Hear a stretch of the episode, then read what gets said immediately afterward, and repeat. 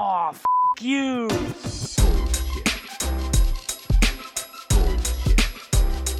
Bullshit, bullshit. Bullshit. Bullshit. Bullshit. Bullshit. Three, Bullshit. two, Ready. one. Bullshit. Bienvenidos a un mini episodio del podcast. Para todo el mundo que es nuevo, les cuento que mini episodio básicamente es un episodio que no tiene invitados y que soy yo solo, donde explico algo que por ahí leí, aprendí, eh, algo que no sé. Pasa mucho que en la semana me comienzan a hacer una pregunta en específico, es increíble. Este, es como si se pusieran de acuerdo y todo mundo pregunta lo mismo. Este, eh, no he invitado porque por ahí son temitas como micro temitas, entonces es raro que se lo pregunte un invitado y hagamos todo un episodio de 40, min- de 40 minutos sobre el tema, pero como que también es una manera de yo conectar con ustedes eh, sin ningún invitado de por medio, ¿no? Obviamente, como habrán notado, ya he publicado como dos mil episodios juntos. Pasa que, bueno, el tema mudanza, eh, chicos y chicas, está tomando más tiempo de lo que pensé. Pero bueno, ya como les dije en el episodio pasado, eh, la semana que viene grabo dos, dos o tres episodios super cool con la gente de InView. Y tengo otro por ahí. eh, tengo un par que estoy agendando, así que vienen cosas buenas. Viene uno de content. em, ah, con, sí, content design. Viene uno, bueno, vienen dos con InView y vienen, viene otro con Santiago, que ahora no me acuerdo el nombre en Twitter, pero que habla sobre todo ese tema de, del trabajo en startup y un poco hablar qué es lo que viene, qué es lo que, qué es lo que está en Estados Unidos, qué es lo que está en remoto ahora, bla, bla, etcétera, etcétera, ¿no? Entonces nada, se vienen cosas cool, pero por el momento me tienen a mí hablando como un loco y eso está bien porque hay que ser pragmáticos, ¿no? Ya, ya es un tema que se habló. Bueno, el episodio de hoy viene porque ya van dos veces que me cruzo con, con videos y artículos, de hecho, que habla como de las tres preguntas que tienes que saber responder sí o sí en una entrevista de trabajo. Y yo, ah, esto está interesante. Y eh, obviamente, como todo el mundo que hace contenido, cada quien tiene, su opinión, ¿no? Eh, cada quien tiene, por su experiencia y su contexto, le han hecho otras preguntas y considera que otras preguntas son sus preguntas interesantes, eh, importantes, pero la realidad es que sí hay un par de preguntas que sí, eh, las puedes redactar de mil formas eh, diferentes, pero sí hacen todo el tiempo. Y hay que estar muy pendiente de esas preguntas porque no son preguntas hechas al azar, o sea, son preguntas eh, para descubrir cómo piensa la persona a la que están entrevistando sin tener que preguntarle, oye, ¿cómo estás? Cuéntame, ¿cómo piensas? ¿no? que es difícil, que es lo que ya sabemos cuando nosotros mismos entrevistamos a, a personas usuarias, que no les podemos preguntar cosas como, hey, ¿y te gusta el producto? ¿Y te gusta más que el que usas ahora? ¿Y dejarías de usar ese producto por este que te estoy mostrando, no? Como que ya sabemos que esas cosas no se pueden hacer. Y bueno, para realmente la poca sorpresa, ese efecto se repite para otras áreas y en otros momentos como recursos humanos o como eh, entrevistas laborales, digamos, no importa si es la parte técnica o la parte con recursos humanos. Entonces, nada, hace mucho, mucho tiempo, yo no sé si ustedes conocen AJ and Smart, un, un canal de YouTube increíble. AJ se escribe AJ and Smart. ese Smart, ese, perdón, ese and es el famoso ampersand de, de los americanos. Igual por ahí, si, si, quieren, me escriben y yo les digo cuál es el simbolito. Eh, hace mucho tiempo vi un video de ellos donde hablaban de estas famosas tres preguntas. Y había una pregunta que me llamó mucho la atención porque en realidad, no sé, habla de todo. Habla de tu conocimiento, de tu atención al detalle, de, de tu conocimiento de usabilidad, de, de, qué tan activo estás en el mercado en el sentido de, de, bueno, conozco o no los últimos productos que están afuera. Y esa pregunta, eh, esa pregunta de, bueno, ¿cuál es tu producto favorito? Y me pareció muy interesante porque en el caso de AJ, AJ and Smart, Dios mío, él decía que no específicamente tiene que ser un producto digital, ¿no? Pero que bueno, que obviamente si puedes dar una respuesta que esté acorde al contexto de la entrevista de la entrevista a la que estás asistiendo, mucho mejor, ¿no? Obviamente. Eh, y después estuve leyendo como otros, otros, otros artículos que hablaban de lo mismo y todos repetían esa misma pregunta, ¿no? ¿Cuál es tu producto favorito? Y la verdad es que a mí nunca me han hecho esa pregunta, pero sí me han hecho preguntas parecidas. Y dije, ok, voy a tomar esta como una de esas preguntas que son completamente válidas y que no solamente son cosas que pasan en Estados Unidos, sino que también pasan en Latinoamérica. Eh, y cuando la gente te pregunta cuál es tu producto favorito o, de repente tuvieron la suerte de que tuvieron una entrevista bastante como relajada y les comenzaron a hablar de cosas y ustedes dijeron, ah, sí, ese producto a mí me encanta. Ay, ¿por qué? Cuéntame. Como que cuando se da ese tipo de interacción, lo que está buscando la otra persona al otro lado es entender básicamente tu conocimiento de usabilidad, tu conocimiento de interacciones, tu conocimiento de modelos de negocio también, em, de conectividad.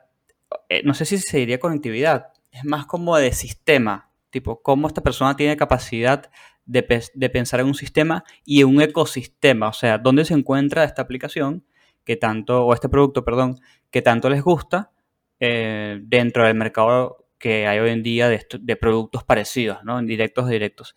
Entonces, como que esta gran pregunta que en realidad se podría responder con una risa y decir, jajaja, a mí me gusta el papel y el lápiz, porque, y, y te tiras como que toda esta, esta charla súper fundamentalista, ¿no? De, no, el papel, papel y lápiz porque me, me encanta escribir, yo qué sé. La realidad es que es muy importante que sepamos responderla porque le vamos a dar una muy buena idea a esta persona de, todas estas cosas que acabo de nombrar y obviamente eh, creo que también se valora un montón la forma en que se comunica todo esto, ¿no? Porque no es fácil hablar de todo esto en una entrevista donde te están evaluando, este, donde por ahí se van a hablar de, términos técnicos que la persona puede que conozca algunos y otros no, y, ver como la capacidad de uno que está siendo entrevistado de detectar y que, ah, creo que esto no lo entendió, y vas y explicar un poco si fue un término, si fue una frase, si fue la explicación de en sí misma, si fue algo que dijiste en inglés y la persona no sabe, este, o me pasa mucho a mí porque yo pronuncio malísimo, entonces nada, eh, si, ah, no, me entendiste, yo te repito, no pasa nada. Entonces, una de las, de las tres preguntas más importantes para mm, tener preparado la respuesta, digamos, en una entrevista laboral es ¿cuál es tu producto favorito? Esa sería una de las grandes preguntas porque dice muchísimo sin decir nada. Por ejemplo, les pongo un ejemplo. Eh, yo en este momento soy fan de Call of Duty Mobile. No, no, o sea, no porque el juego me encante, que me encanta el juego, sino porque estoy asombrado, asombrado. No puedo entender cómo metieron tantas funcionalidades en un teléfono y aún así conviven bien, conviven bastante bien, funcionan y no es que funcionan un poquito, no, no, no, funcionan bastante bien. Y estoy muy, muy sorprendido. Sí, obviamente tengo una, una crítica porque cuando no estás jugando específicamente, la pantalla está llena de cosas, pero dentro de todo digo, está bien, sí, está llena de cosas, pero funciona porque la realidad es que uso el, no sé, 90% de cosas que están acá. Las cosas que no uso es porque juego solo. Si estuviese en un grupo, usaría el resto. Y ni siquiera es que no sé usarlos, es que no lo uso. Entonces, es increíble. Eh, nada, eso es un muy buen ejemplo, me parece.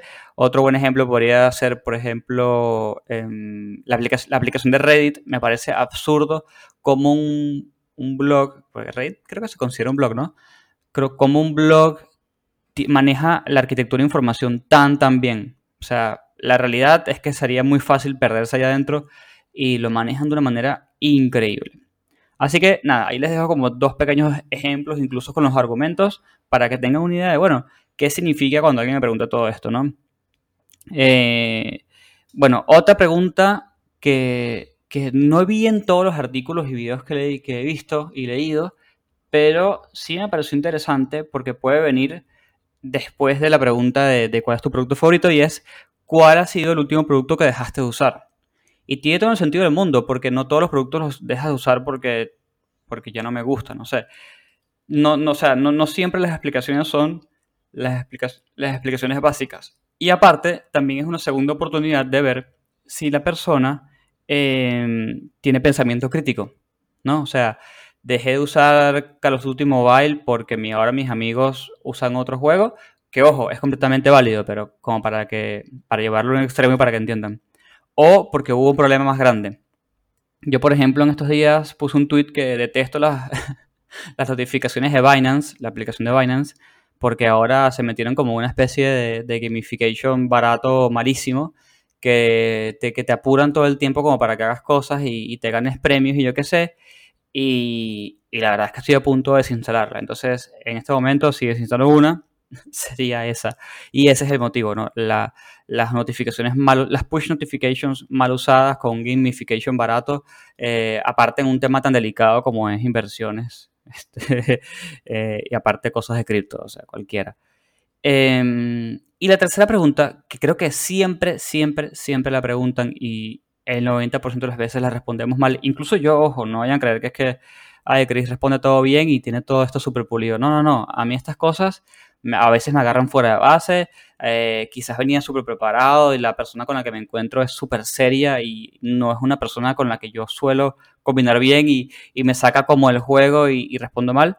Pero, pero bueno, mm, quiero pensar que casi siempre respondo bien. Y se las quería comentar porque es muy importante. Es cómo, cuál es tu proceso de diseño, ¿no? ¿Cuál es tu proceso de diseño? Muchas veces la gente agarra, comienza y dice, bueno, mira, la verdad que comienzo en Figma, em, hago como unas especies de draft, se les envío a gente para que comenten, a partir de allí avanzo, diseño y listo, ¿no? Y entrego. Y es como, bueno, pero eso no es un proceso de diseño. a menos que estés trabajando en un modelo, o sea, e- en un trabajo muy antiguo donde la gente todavía trabaja así, no está nada bien. Em, cuando la gente te pregunta cuál es tu proceso de trabajo, en realidad lo que quieren saber es cómo, cómo partes el problema en pedacitos. O sea, vino alguien, ¿no? Quiero pensar que vino alguien y te dijo, mira, Chris, en este producto tenemos este problema. O este cliente con este producto o este servicio tiene este problema. Eh, y muchas veces ese problema va, acompañado como con una sugerencia solución que hay que evaluar, etcétera, etcétera. Entonces, cuando la gente te pregunta qué, eh, cuál es tu proceso de diseño, lo que quieren saber es cómo tomas un problema cómo lo partes en pedacitos, cómo lo evalúas, cómo haces el research, si es que te toca hacer la parte de research, este, qué cosas son las que te fijas para saber por qué camino, por qué camino ir, ¿no? O sea, quizás el camino eh, ni siquiera involucra diseño, sino que cami- eh, involucra simplemente un cambio de un wording de algo. Em, y básicamente cómo comunicas todo eso en equipo a las otras personas de otros cargos, de otras áreas, etcétera, etcétera. Entonces, no vayan a comenzar esa respuesta con, bueno, abro, abro mi Figma o, o se la quieren dar de super, de super diseñadores y dicen, bueno, la verdad es que yo tengo una libreta aquí y escribo todo a lápiz, y a- porque bueno, el lápiz es súper más valioso que lo digital, eh, así que comienzo a escribir el problema. No, no, no. Este, sean súper sinceros y aparte les digo algo, muchas veces la variación de esta pregunta es la misma, pero te la hacen por cada proyecto que les mandaste del portafolio, ¿no? Entonces, la gente no es idiota y comienza a ver patrones. O sea, que si tú agar- si yo agarro como manager y te pregunto, cuéntame, ¿cuál fue tu proceso de diseño para este proyecto? Y agarras y dices, bueno, abrí Figma, bla, bla, bla. Uno podría decir, bueno, está bien, no sé, era un problema muy de UI, súper válido, no pasa nada. Perfecto. Segundo proyecto. Y ahora cuéntame el proceso de diseño para este proyecto. Bueno, y abrí Figma y ya la la. Eh, bueno, ahí se van a dar cuenta de que evidentemente no, no tienes un proceso de diseño claro y que simplemente sigues unos pasos que, ven- que en algún lado habrás aprendido.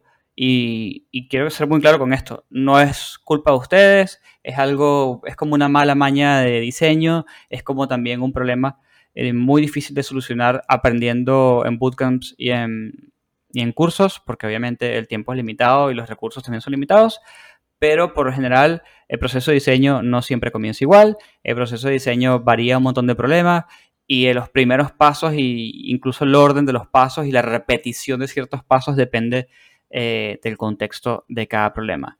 Entonces, nada, eh, esas son como las tres preguntas eh, más comunes, se las voy a repetir. La primera pregunta es, eh, ¿cuál es tu producto favorito? La segunda pregunta es, ¿cuál ha sido un producto que dejaste de usar? ¿Y por qué? Y la tercera pregunta es, explícame tu proceso de diseño, ¿no? Em, obviamente, aquí, como todo en la vida, hay 5 mil millones de asteriscos, ¿no? Porque no es lo mismo que estén entrevistando a alguien junior, no es lo mismo que estén entrevistando a alguien para una pyme, para una empresa corporativa, para una startup, que, o incluso para las mismas empresas, pero pyme en Argentina, o startup en Argentina y startup americana, o startup europea, eh, o corporativa con filial en Miami, pero originada en Japón y con una, no sé, y con un edificio en Argentina, ¿entienden? Hay mil millones de asteriscos de por medio. Pero lo más importante de todo es entender que te van a hacer, que hay preguntas técnicas que no son específicamente de muéstrame tu portafolio y veamos estas cositas, ta, ta, ta, ta, ta, o, o que en realidad, porque creo que hay como un mito de, la prueba técnica, nadie nunca se va a poner a preguntarte conceptos, tipo, oh, cuéntame el concepto de lo que sería em, protopersona versus user persona versus arquetipos y con sus diferencias y el motivo y para que nadie va a hacer eso, chicos. Entonces, eh, más bien enfóquense en este tipo de preguntas, que son como un poco más abiertas, pero eh, siguen siendo técnicas. Y a, nada, a darle con todo. Bueno, por lo que veo me pasé un poquito de tiempo, así que los dejo. Nos vemos en la próxima. Recuerden que ya se vienen los episodios de siempre, como siempre. Ya el tema del video se va a normalizar. Gracias por la paciencia, poco a poco. Eh, y bueno, nada, nos vemos en la próxima. Escríbeme por DM cualquier pregunta. Chicos. Bullshit. Bullshit. Bullshit. Bullshit. One, Bullshit. two, three. Bullshit. The experience has ended. Ended.